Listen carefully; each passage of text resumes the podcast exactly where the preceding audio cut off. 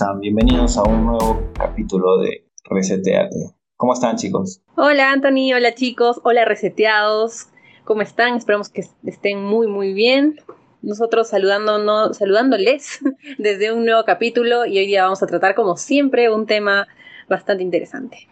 Hola, hola a todos, a reseteados, un saludo muy grande. Hola chicos, ¿qué tal? ¿Cómo están?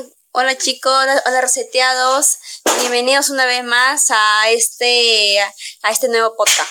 Hola chicos, eh, bienvenidos al nuevo, a este nuevo episodio de Reseteados y bueno, descubriremos cosas del periodismo que, bueno, nosotros vemos así súper de, arri de arriba, de afuera y hay que intentar un poco profundizar en esto, ¿no? En lo que se pueda. Bueno, reseteados, este, hoy como ya dijeron eh, algunas de las voces más queridas de Reseteate, eh, tenemos el tema del periodismo. Bueno, el periodismo, como sabemos, es una actividad profesional que se traduce ¿no? en la obtención, tratamiento, interpretación, difusión de cierta información, un dato, a través de medios de comunicación social, como la prensa, la radio, la televisión, internet y otros. Bueno, el principal motivo del, periodismo es básicamente dar información a los ciudadanos, pero que esta información sea veraz y oportuna. Esto es básicamente un concepto teórico. Y ya también este, darles una cierta idea de José Luis Dader, que señala que el periodismo, además de ser un método de dar a conocer acontecimientos de relevancia, Sirve desinteresadamente a los ciudadanos en su necesidad de un seguimiento preciso de los asuntos de interés público. Entonces, básicamente el periodismo, se trata de dar la información veraz, oportuna a los ciudadanos, ¿no? Tiene una estrecha relación con la sociedad. Eh, bueno, reseteados, ¿ustedes alguna vez mm, se han preguntado este, si, la, información es, es falsa? O sea, ¿alguna vez ustedes han recibido una información falsa o un dato erróneo? O han recibido de parte de la, de la prensa o del periodismo? Mm, por ejemplo, eh, yo me acuerdo mucho el caso de Estados Unidos cuando se hizo el ahora el año pasado el, la noticia de eh, Black Lives Matter eh, con la muerte de un ciudadano de color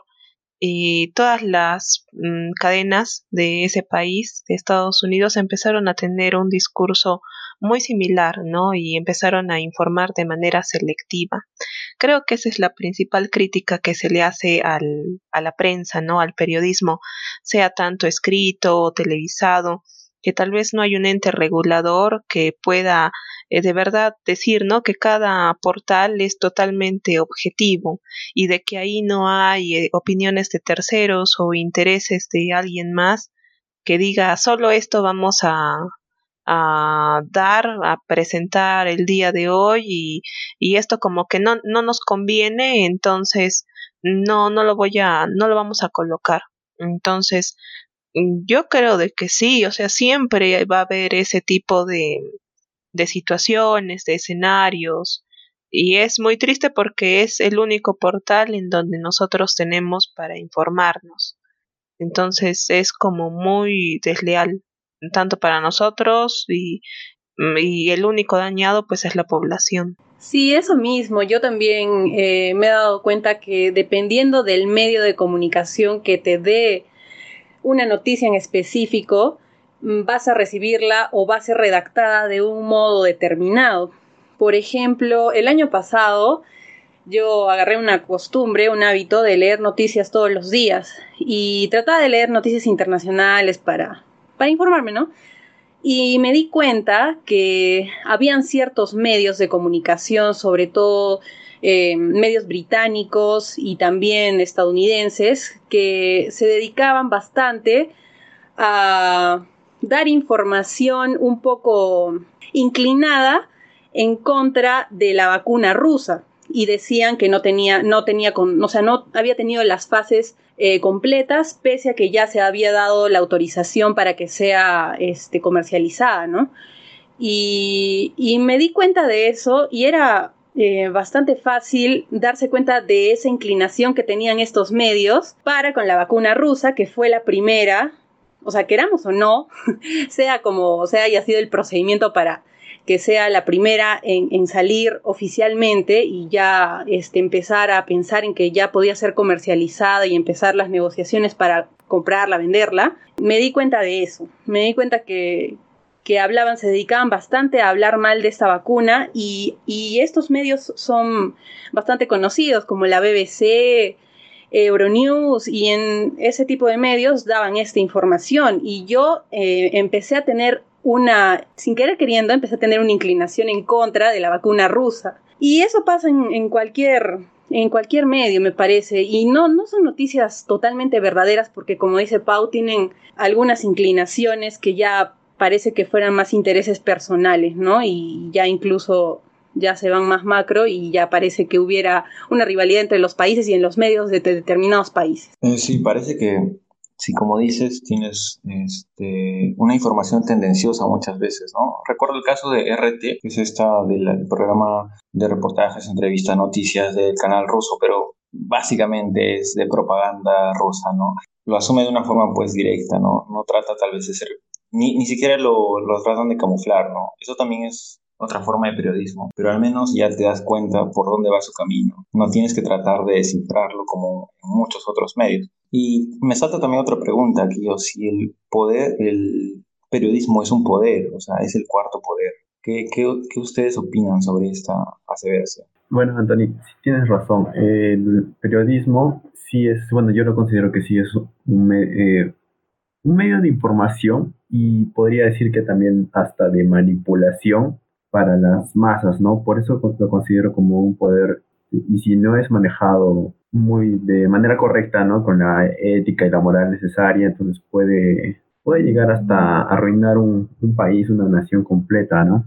Claro, es como el caso ahora último que, que se ha presentado de, bueno, Beto Ortiz, que es un periodista peruano, sacó en su programa que las vacunas que ahorita se están aplicando a las personas de, o que ya se han aplicado a las personas de primera línea, solo tenían el 30% de, de efectividad. Y obviamente eso iba a crear, podía crear, si es que no se desmentía esa información rápidamente, podría crear pánico y, caos, ¿no? Y, y mucha, o sea, aparte de ya todos los roches que se ha venido dando en, cuanto a la compra de las vacunas y todo eso podía traer más pánico y más incertidumbre de la que ya tenemos. Sí, y ustedes, bueno, eh, ¿qué opinan del periodismo peruano? Bueno, yo el periodismo peruano, bueno, debo ser sincero que cuando era chiquito, eh, mis padres siempre han escuchado en la mañana lo que es la radio más, la que se escucha, ¿no? A nivel nacional, lo que es noticias, ¿no? Lo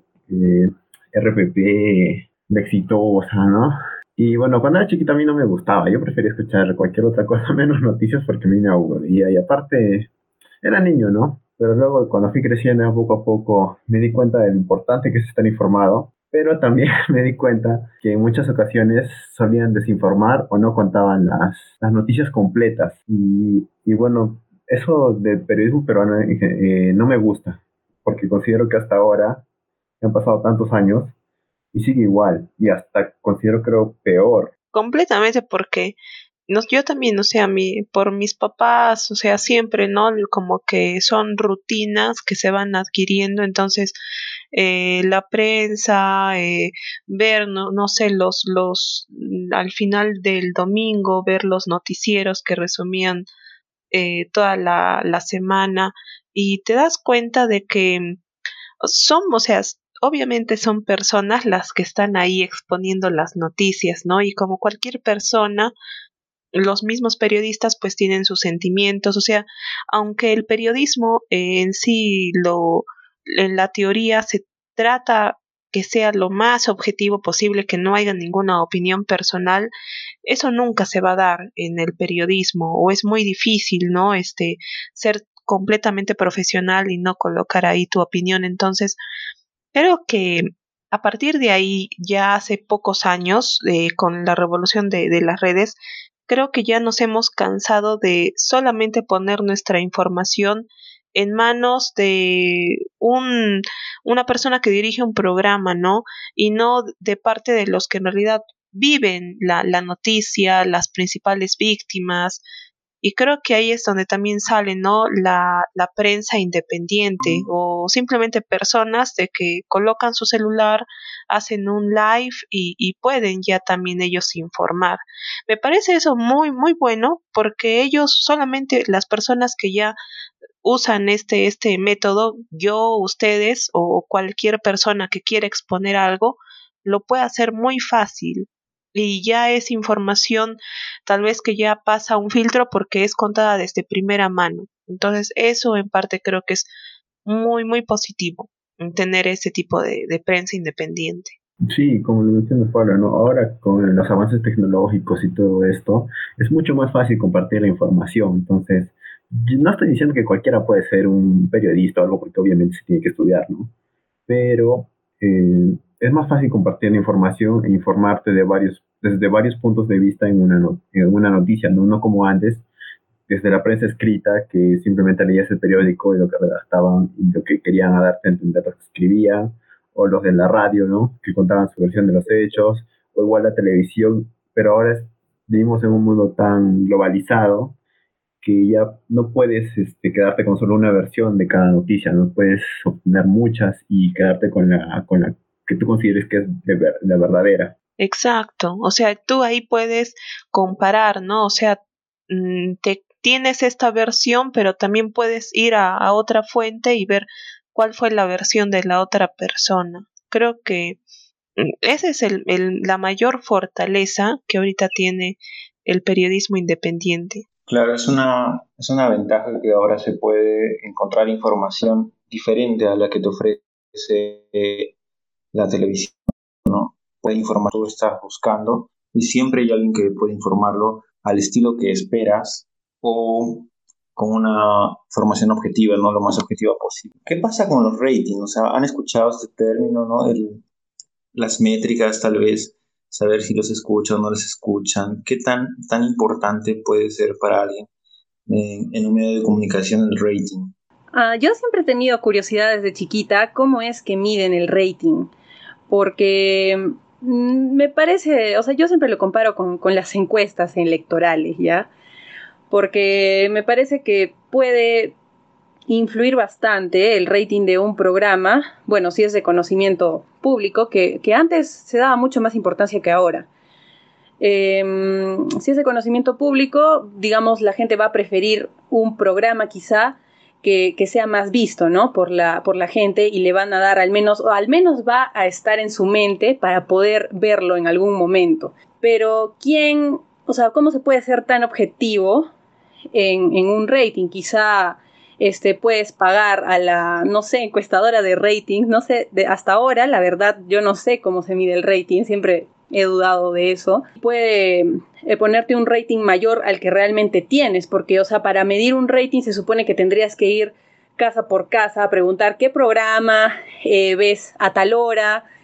Y, también, bueno, esto se ve bastante relacionado con lo que es la publicidad, ¿no? Se supone que programas con más rating son los que van a ser mejor em, pagados por empresas que quieran patrocinar o hacer publicidad dentro de ese programa. Y bueno, los que no, saldrán del aire, ¿no? Y no se mide el rating tanto por la calidad del programa o la eh, información veraz que da, sino simplemente quizá porque, no sé, de repente genera el morbo en la gente, porque es prensa amarillista y por eso, ¿no? Siempre ha sido un misterio para mí eso del rating. Para mí también, hasta ahora tampoco sé exactamente cómo lo miden. Eh, o sea, tal vez podría ser en televisión por cable, ¿no? Por la, la empresa que brinda el servicio, tal vez ahí tiene un control del sistema, más o menos ver, pero el rating ha sido algo tal vez mal usado por la prensa porque mm, la prensa vive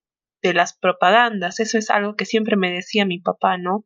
el, televisor, cualquier programa de televisor, de radio, ¿de dónde salen los sueldos? Pues del marketing que hacen auspiciando. Entonces, ellos tienen que saber venderse a las empresas, ¿no? De comestibles, de a los moles que usan los servicios para informar, ¿no? Y hacer marketing. Entonces, una empresa grande que quiere vender un producto obviamente va a querer auspiciarse donde hay más gente que lo escucha y el único indicador que se tiene para ver dónde lo escuchan pues es en con la tabla del rating, ¿no? Y a ver qué programa está más sintonizado y ahí ponerlo.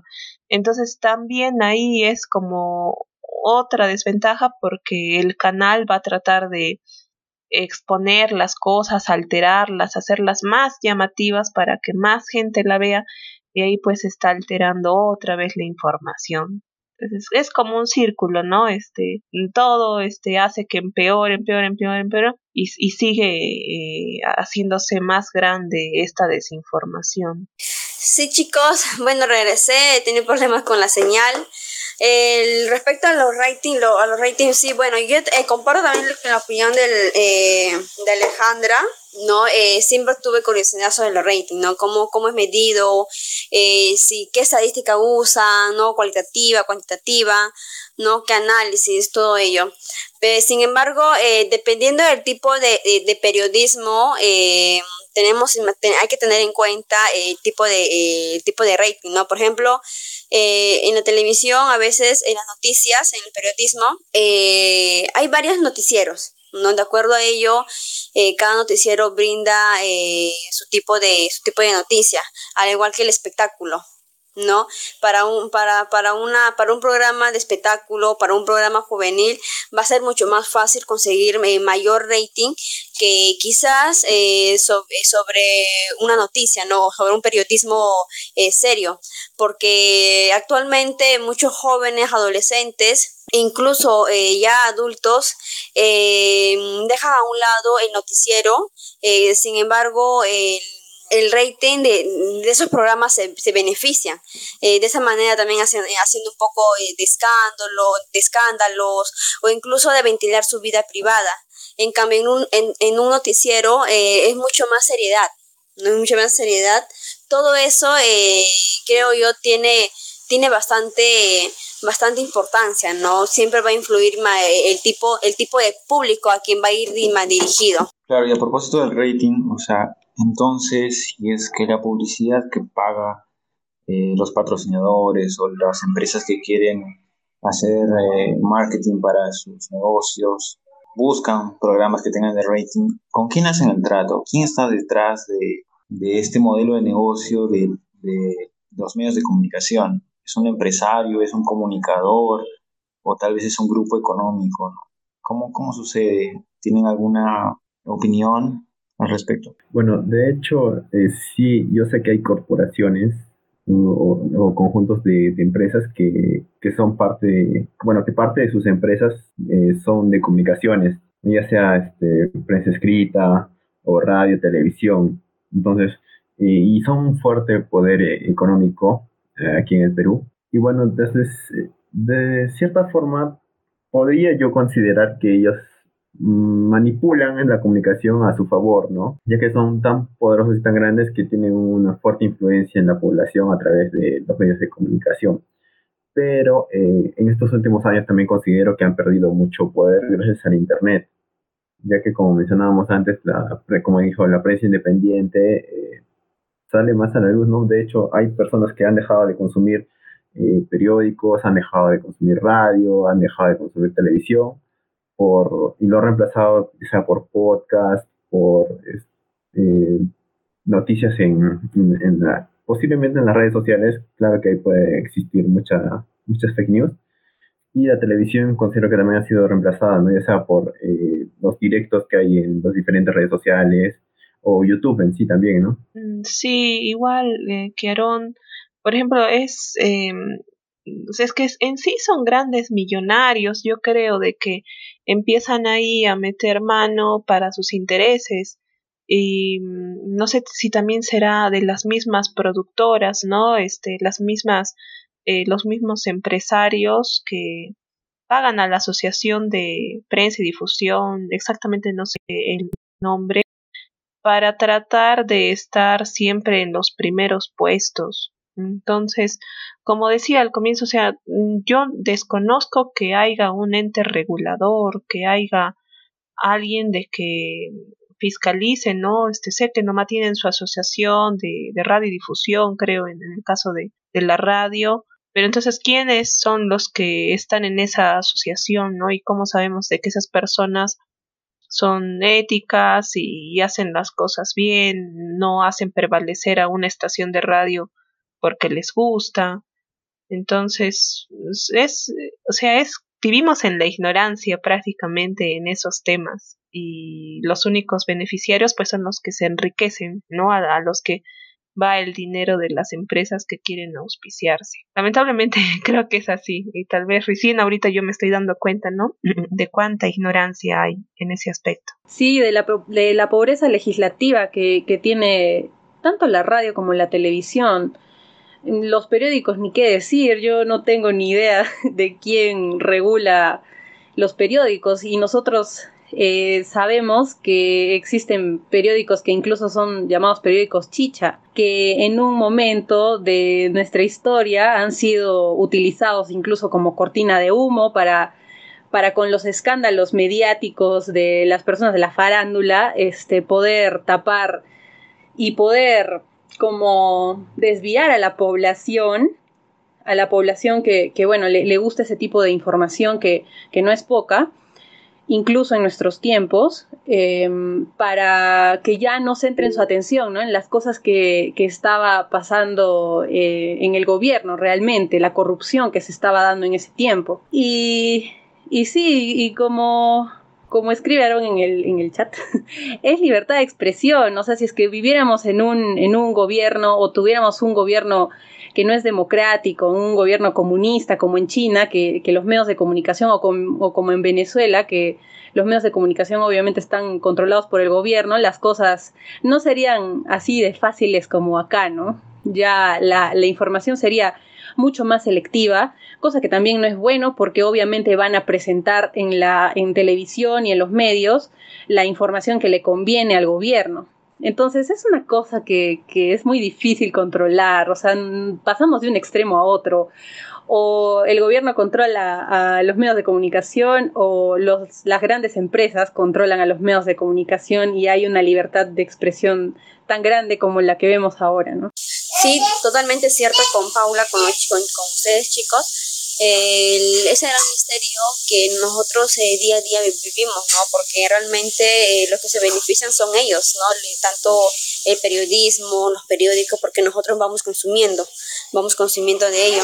Pero, pero a veces nosotros no, nos preguntamos, ¿no? Pero ¿qué, qué sería si, si, si el Estado eh, dependiera del, del periodismo, cómo sería eh, nuestro país. Imagínate, si ya tenemos eh, Venezuela, China, eh, que su país eh, depende del gobierno, como mencionó eh, Paula Ali, si no me equivoco, para que, para que cómo, cómo, estaría libremente en nuestro país, ¿no? ¿Dónde estaría la, la democracia, la, autor, la, la autoridad?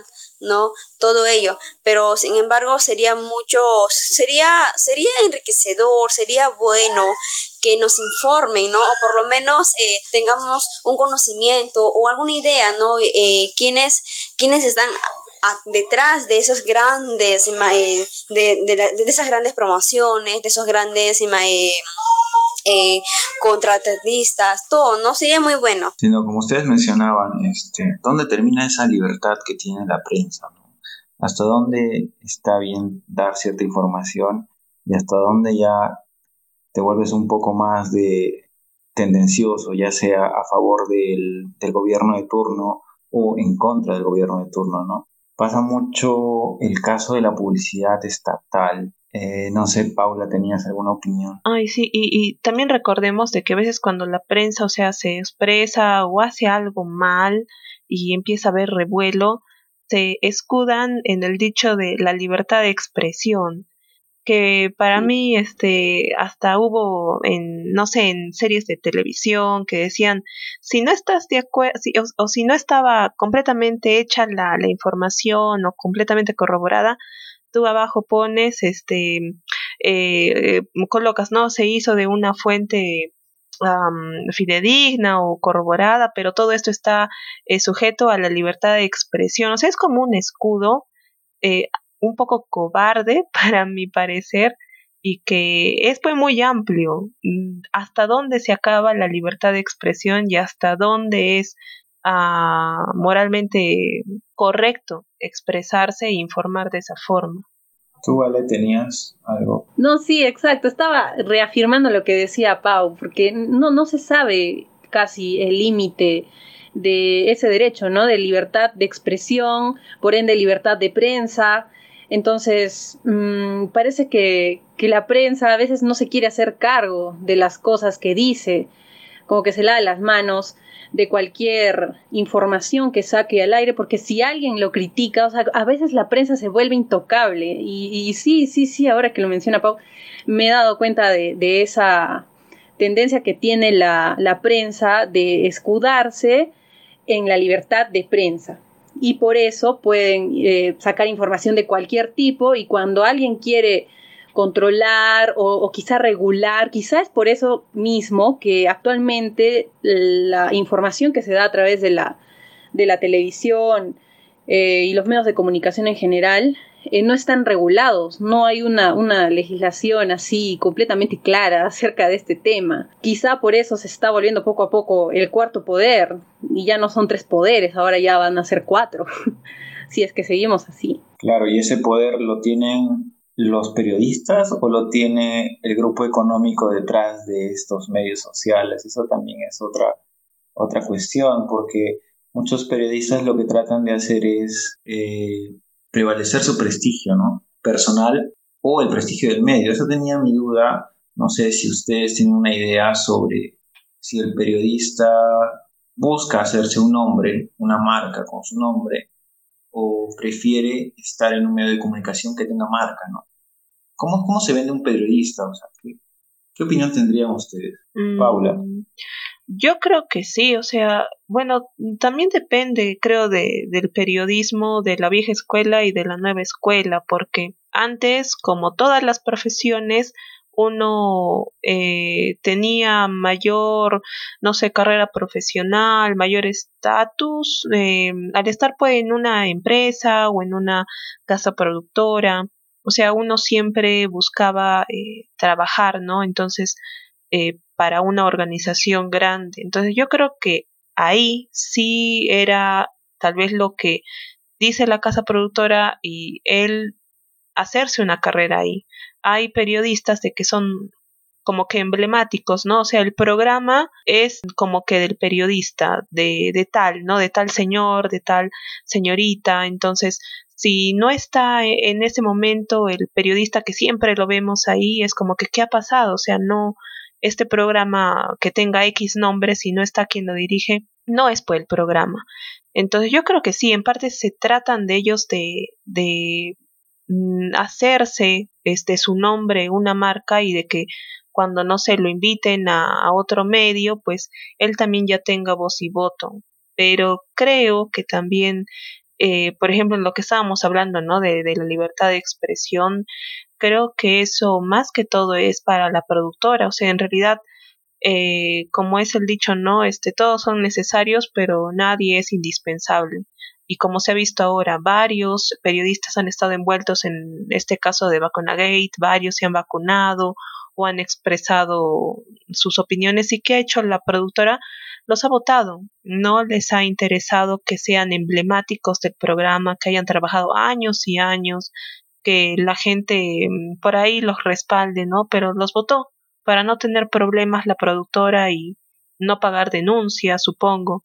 Entonces también creo que esa parte de la libertad de expresión es nomás para la productora y en sí pasa X o Y cosa, el periodista es quien carga con todo eso, con la demanda y es solo una persona. Ya no interesa ahí tal vez el prestigio que se hizo, ahí tal vez solamente se vuelve una persona común y más si lo despiden, ya, ya no tiene relevancia su nombre. Claro, sí, y es la línea para ser periodista, o sea, ser un periodista ético es muy delgada. Mm, porque, no sé, a mí me parece que no se sabe cuando, digamos, un periodista ya tiene, entre comillas, renombre, es un periodista de larga trayectoria, em, no se sabe en cuanto a la información que da y en las opiniones que da, si son opiniones personales, si son opiniones que están eh, relacionadas con el empresario que está manejando ese canal o es opinión del canal, ¿no? O sea, ya no se sabe a quién echarle la culpa, no se sabe si echarle la culpa al canal, por ejemplo, en el caso de, de Beto Ortiz y esta última este, noticia falsa que, que deslizó, ha sido demandado tanto el canal, ha sido denunciado, perdón, tanto el canal como él. Entonces, eh, no sé, es muy difícil también determinar responsabilidades, pese a que el periodista tiene, tiene un renombre, quizás si es que trabaja en un medio como, como pongámosle, ¿no? Willax, que, que ya ha tenido algunos problemas últimamente, quizá ya a ese periodista se le va a relacionar con que es prensa amarillista y no se va a poder formar un nombre, no se va a poder este, formar como un periodista serio, y, es, es muy difícil. Sí, bueno chicos, ya estamos llegando al final de este episodio. Y quería preguntarles tal vez si ustedes alguna vez pensaron en ser periodistas y por qué, o si no lo fue o sí. Mm, sí, yo creo que sí, este, más, o sea, no tanto por, eh, la, o sea, era un sueño de niña, ¿no? Estar ahí con el microfonito y y en un programa de televisión informando o haciendo informando, ¿no? Este, dirigiendo un programa. Entonces era un sueño de niña, porque te quiero o no, son personas públicas, ¿no? Y cuando uno es niño a veces admira o se impresiona mucho de cómo funciona la tele. Entonces, eh, yo sí de niño hubiera sido, pero ahora eh, yo creo que tal vez, ¿no? O sea, estamos ahorita en un podcast, por ejemplo, y de una u otra forma estamos informando, eh, amigos reseteados, siempre dando, eh, aunque no seamos 100%, pero sí tratar de ser objetivos. Y, y mm, es creo algo muy positivo si lo hacemos hacer bien, ¿no? Sin tener un interés particular o, o ahí algo raro que, que podamos querer nosotros y hacer que nuestra voz lo exprese. Sí, a mí me hubiera, me hubiera gustado, bueno, me gustaría ser todavía este periodista, pero independiente. Quizá no aparecer en ningún em, medio de comunicación masivo, así como la, bueno, los convencionales, perdón, mm, como la televisión, la radio, porque se me puede, como, como dije hace, un rato, se puede prejuzgar al periodista con la imagen que tiene ese, ese canal o esa señal de radio, ¿no? Entonces, me gustaría hacer, sí, prensa independiente y como dice Pau, acá mismo en este podcast ya, ya estamos haciendo un poco, no sé si de periodismo propiamente, pero, o sea, ya estamos dando información. Y sí, tratamos de ser lo más objetivos posible y no, no, no estamos movidos por, por nadie, eso es puro amor al arte. Y, pero sí, sí, sí, creo que siempre el hecho de informar ya nos hace un poquito periodistas. Bueno, yo nunca he pensado en ser periodista y tampoco, tampoco me gustaría, creo, ¿no? De hecho, estamos aquí informando, yo lo tomo no tanto como un periodismo, ¿no? Sino que, bueno, hablamos sobre temas que no son, bueno, algunos sí son controversiales, otros no, y damos nuestro punto de vista, pero como tú dices, Alejandra, no estamos sujetos a algo, ¿no? Más que a nosotros, nuestra propia opinión, y no buscamos tampoco cambiar la opinión de otros a menos que lo consideren así, ¿no? Ya es mucha más libertad tenemos nosotros, considero, a que estar en una encasillados ¿no? en una en una prensa.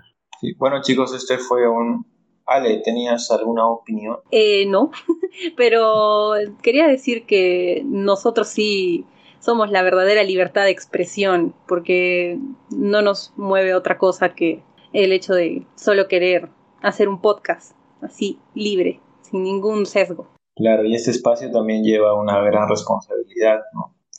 Bueno, este ha sido un episodio más de Reseteados. Despídense chicos, este, nos veremos a la próxima. Bye chicos, cuídense mucho, espero que les haya gustado este podcast. Saludos. Chao reseteados, cuídense mucho, un abrazo a la distancia y esperamos sus comentarios en nuestras próximas redes sociales. Chao reseteados, cuídense, espero que les haya gustado este tema y que también se hagan las mismas preguntas que nosotros nos hacemos, ¿no? Sí, reseteados, nos vemos en un próximo episodio de Reseteate en Spotify, Anchor y, y próximamente en Instagram. Nos vemos.